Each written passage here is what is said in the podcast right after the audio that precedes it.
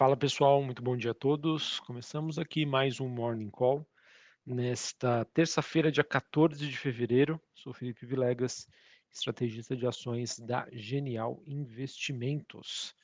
Bom pessoal, nesta terça-feira a gente começa aí o dia é, com um certo otimismo, observando um movimento mais positivo para as principais bolsas globais.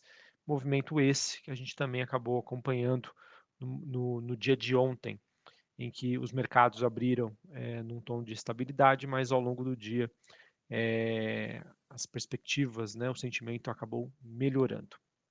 Em relação às movimentações de hoje, a gente teve na China é, uma alta de 0,28, Hong Kong queda de 0,24 e a bolsa japonesa teve uma alta de 0,64.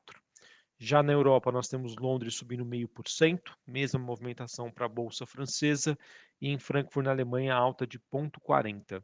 Futuros norte-americanos, S&P subindo 0,17, Dow Jones alta de 0,08 e a Nasdaq subindo 0,30. É, além disso, o VIX, que é aquele índice do medo, tem uma alta de 0,59, uma região super tranquila de 20,46 pontos. Dólar Index DXY queda de 0,18 a 103,05. Taxa de juros de 10 anos nos Estados Unidos caindo 0,78 a 3,69. Bitcoin subindo 1%, 21.800 dólares a unidade. E quando a gente olha para a movimentação das commodities, a gente tem um dia mais negativo para o petróleo e positivo para os metais industriais, já já eu falo um pouquinho aí mais sobre essa movimentação das commodities. Bom, pessoal, para hoje, o grande dado do dia, que eu acredito que vai dar um direcionamento hoje para os investidores, está relacionado à divulgação dos dados de inflação nos Estados Unidos, o famoso né, CPI, dado de inflação ao consumidor. É esperado que esse indicador mostre um avanço mensal, ou seja, janeiro de 2023 contra é, dezembro de 22 de 0,5%, e na variação ano contra ano, ou seja, janeiro de 23 contra janeiro de 22, uma alta de 6,2%. Beleza? Esses números, pessoal, se vierem né, em linha ou abaixo das expectativas, provavelmente vão levar as ações dos Estados Unidos a estender esse movimento de recuperação que se iniciou no mês de janeiro, podendo aí, inclusive, é, quebrar aí as máximas recentes. Por outro lado, um número acima das expectativas vai trazer aí novamente aquele sentimento para o mercado de que o trabalho a ser adotado pelo Banco Central norte-americano de, deve continuar, mantendo a taxa de juros em patamar elevado ou até mesmo acima das expectativas especificadas pelo mercado hoje e que, por consequência, vão levar a uma queda dos ativos de risco, principalmente aqueles que têm uma correlação inversa mais forte, ou seja, as ações de tecnologia, as ações mais alavancadas, as ações que dependam mais de uma taxa de juros menor para conseguir ter um melhor fluxo de caixa. Beleza? Então, tudo, pessoal, de, de, dessa terça-feira, é, olhando né, para as movimentações internacionais, deve se embasar a depender de como for a divulgação deste número, que será feita hoje, 10h30 da manhã, horário de Brasília. Então, se você é investidor trader, fique bastante atento a esse horário. Muito provavelmente aí vai ser um horário de grande volatilidade. Para você, investidor tático, fique atento aí às sinalizações que serão feitas por esse dado para tomar aí as suas decisões. Beleza? Além disso, pessoal, ao longo do dia, mais precisamente ali por volta das 4 horas da tarde, a gente vai ter aí o presidente do Fed de Nova York, o John Williams, fazendo um discurso e outros dirigentes também falam ao longo do dia. Beleza? Bom, em relação à movimentação do petróleo, como eu disse anteriormente, a gente acaba tendo um dia negativo hoje, petróleo caindo 1,5%, 79 dólares o barril. É, esse movimento acontece diante da notícia de que o governo Biden estaria planejando aí a venda de, de mais quantidades de petróleo da sua reserva, tá? da sua reserva estratégica.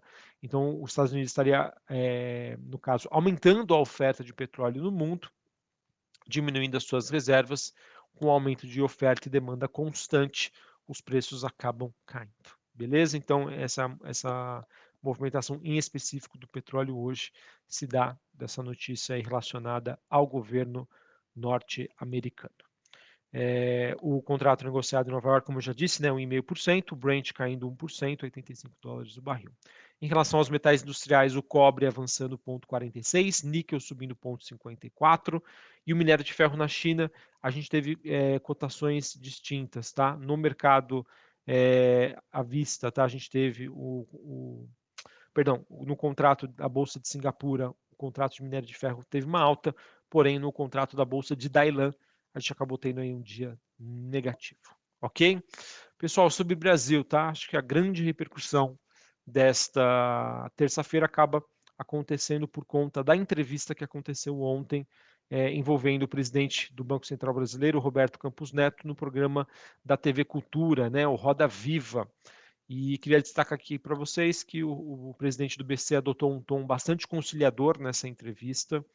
É, ele que prometeu né, trabalhar com o governo do presidente Lula, mas negou né, que ele defenda aí um aumento na meta de inflação. Campos Neto ainda disse né, que estaria disposto a se encontrar com Lula para explicar o motivo pelo qual nós temos hoje juros mais altos e disse também que o arcabouço né, de metas ele acaba funcionando e é importante que não existam mudanças na, de regras no meio do jogo. Ele ressaltou ainda que o Banco Central não vê ganhos de credibilidade caso a meta de inflação seja elevada. E quando perguntado aí sobre a indicação de nomes para as duas diretorias que vão ficar vagas ao final de fevereiro.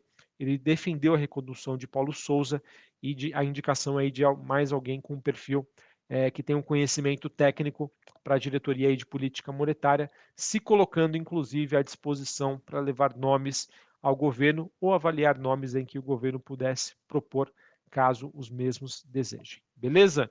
Então, a primeira percepção, pessoal, acredito que a participação do Campus Neto serviu bastante aí para clarear alguns temas e, obviamente, tentar aí uma trégua com algumas alas do governo atual. Dificilmente, pessoal, a gente vai ter alguma mudança significativa. Acredito que a pressão do governo vai continuar em torno aí do patamar de Selic é, elevado.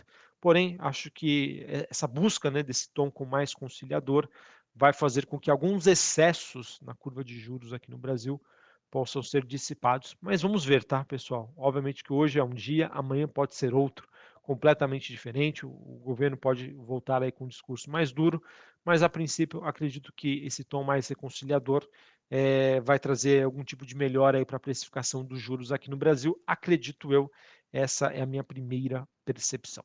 Beleza? Uh, além disso, pessoal, noticiário corporativo.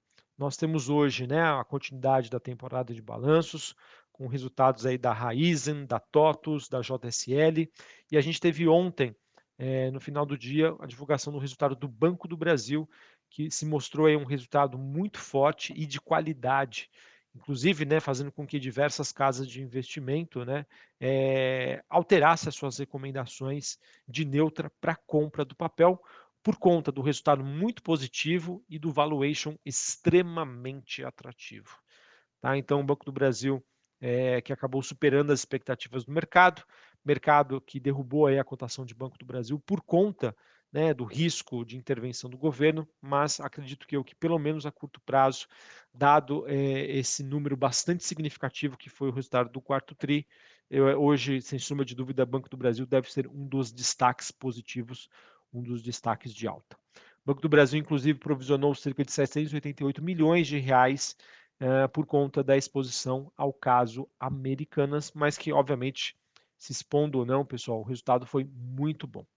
Falando em Americanas, é, matéria do valor trouxe que a companhia deve se reunir na próxima quinta-feira com os bancos para tentar é, colocar uma proposta de renegociação das suas dívidas. Vamos acompanhar. Qualquer consequência relacionada a esse evento deve, tra deve trazer bastante volatilidade para o papel. E a gente também tem hoje a expectativa de que seja relançado o novo formato do programa Minha Casa Minha Vida é, em que o principal destaque vai ficar por conta do, da faixa 1 do programa, que pretende aí contemplar as famílias com renda bruta de até R$ 2.640, tá bom? É, há também a ideia, aí de, segundo nota divulgada pelo Palácio do Planalto, é de que até 50% das unidades financiadas e subsidiadas sejam destinadas a essa faixa de público. Beleza? Bom, pessoal, então acho que era isso que eu tinha para trazer para vocês. Hoje um dia positivo até o momento para as principais bolsas globais. Tudo pode mudar a depender de como for o dado de inflação dos Estados Unidos. O número em linha com as expectativas, o melhor do que o esperado, ou seja, uma inflação menor, vai fazer com que esse movimento de alta persista. Um número pior do que as expectativas vai trazer bastante volatilidade, a gente pode ver um certo revés aí no mercado por conta aí da, do movimento de alta recente que a gente vem acompanhando no início de 2023. Beleza? A princípio, pessoal, acredito que as repercussões ontem da entrevista do Campos Neto vão trazer aí uma melhora na precificação da curva de juros, mas é aquilo, tudo vai depender aí do governo, do posicionamento do governo diante da entrevista de ontem, para entender se isso faria sentido ou não ser precificado pelo mercado. Um abraço a todos, uma ótima terça-feira para vocês e até mais. Valeu!